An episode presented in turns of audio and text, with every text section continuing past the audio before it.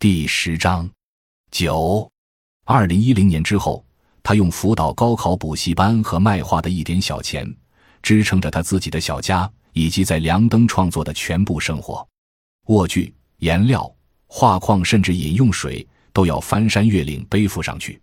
他像梵高在普罗旺斯的寂寞一样，自信他的坚持和坚守必将在一坛开出花来。从山江镇卫生院来了几个医生，说是给村里的小孩检查疾病。龙求全有四个小孩，两个无户口。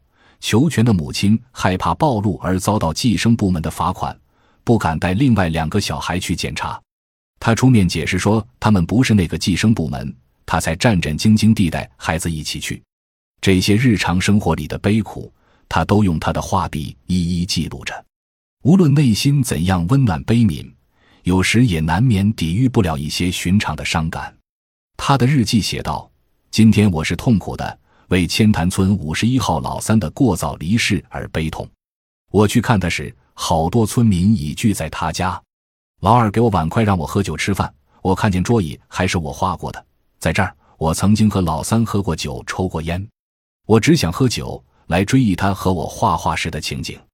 去年冬天下大雪，在他家画了半个月。那时老婆阴天太冷回家了，我一个人住在希望小学。天冷不想煮饭，好几顿都是和他吃一起的。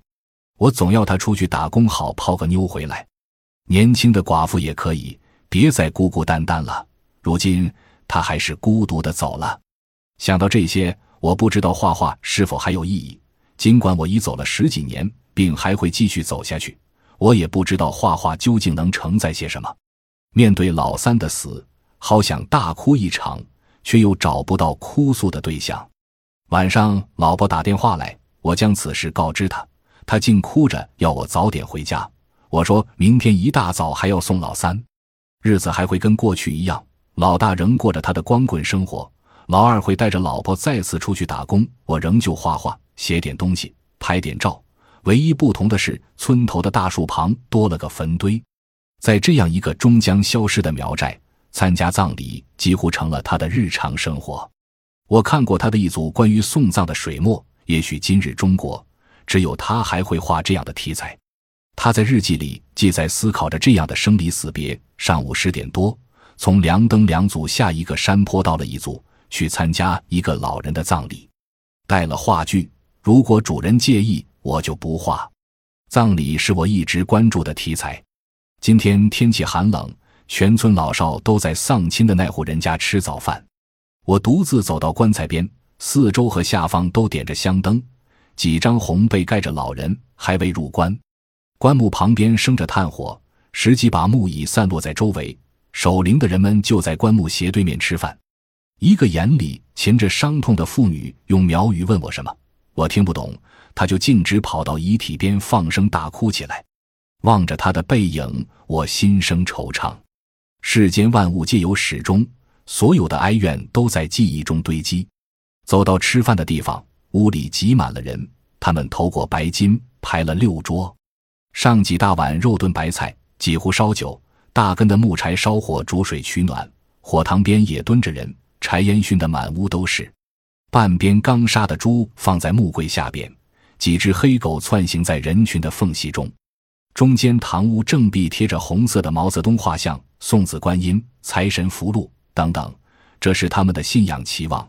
左边是年长者睡的黑色蚊帐，蚊帐对面是灶台橱柜，煮饭师傅忙着给吊丧的人们装饭、打菜、斟酒。右边是年轻人睡的白蚊帐，他旁边摆放着稍微新式的家具。这三个通间装着他们的衣食住行、待人接物的准则，还有他们的价值及信仰世界。这些都在里面体现，并不断冲撞、打破、融入、延续。我游走在房间里的各个角落，思考着这些东西应该怎样去表达。话剧就躺在离死者不远的地方。龙老师说，他享年七十三岁，卧病三年，老公小他四岁，生有五儿两女。这种情况在苗族，他们两口子是福命。我撑开纸张，望着刚吃完饭的守灵人，他们围着遗体又开始失声痛哭，连劝哭的人也不禁落泪。哭声在村子上空飘荡，冬日的冷风吹动着地上的纸钱，见这情景，我眼圈也红了。年长者开始在关内垫上黄表纸钱，顶上方放着几片青黑骰子瓦，当地瓦片的一种，编褶住，再用白金盖住，垫上被褥，等待遗体遗物进入。至亲儿孙们痛哭地拖着逝者慢慢放入，新的苗衣鞋帽分别放在四周，他们再看最后一眼。乡邻们劝开儿孙，长逝者下令封棺，十几个抬棺的壮士们在一旁用粗草绳系紧棺木和木杠。一根长长的白巾从棺材前方直伸到至亲们的手上，他们头缠白巾，白巾的额头部点上一点大红。待一切准备就绪，长逝者一声吆喝，便开始起身行丧，爆竹震耳欲聋，纸钱沿路抛洒，全村老少在后面送行，且要送到埋葬的地方，吃上丧堂烟酒。逝者埋在离家不远的山崖边一块刺山林里，沿路弯弯。崎岖险陡，饮着烧酒的壮士们终于到达逝者安身之地。我是第一次来这里，虽是冬季，但风景如画。逝者的老伴儿早已用镰刀砍出一条小路，到春天，那些断开的荆棘灌木又会生出新枝绿叶，那将是另一个生灵悲心的世界。一个中央美院的高材生，三十几岁的小伙子，就这样放弃都市繁华，深入他乡。韩文相关的融进了这片土地。开始，梁登的百姓见到他说：“小黄，你来了。”现在他们说：“小黄，你回来了。”没有他的草根生涯、少年和青春的磨难，我很难相信他能经受这样的考验，并夺取来自土地的他应有的收获。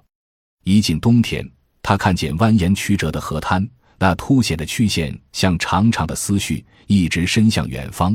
他会在脑中记起轮船的汽笛，深感自己就像线谱上孤独的音符，独自感怀自己的历史和及时的风景。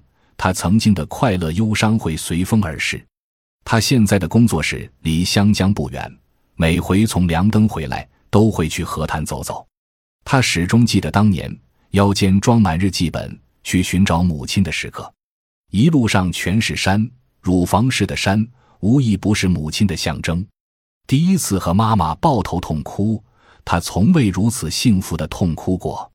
从河边来到山间去，是他一生中最重要的转折。之后无数的坎坷起伏，从再次登上梁登开始，他的人生终于有了崭新的高度。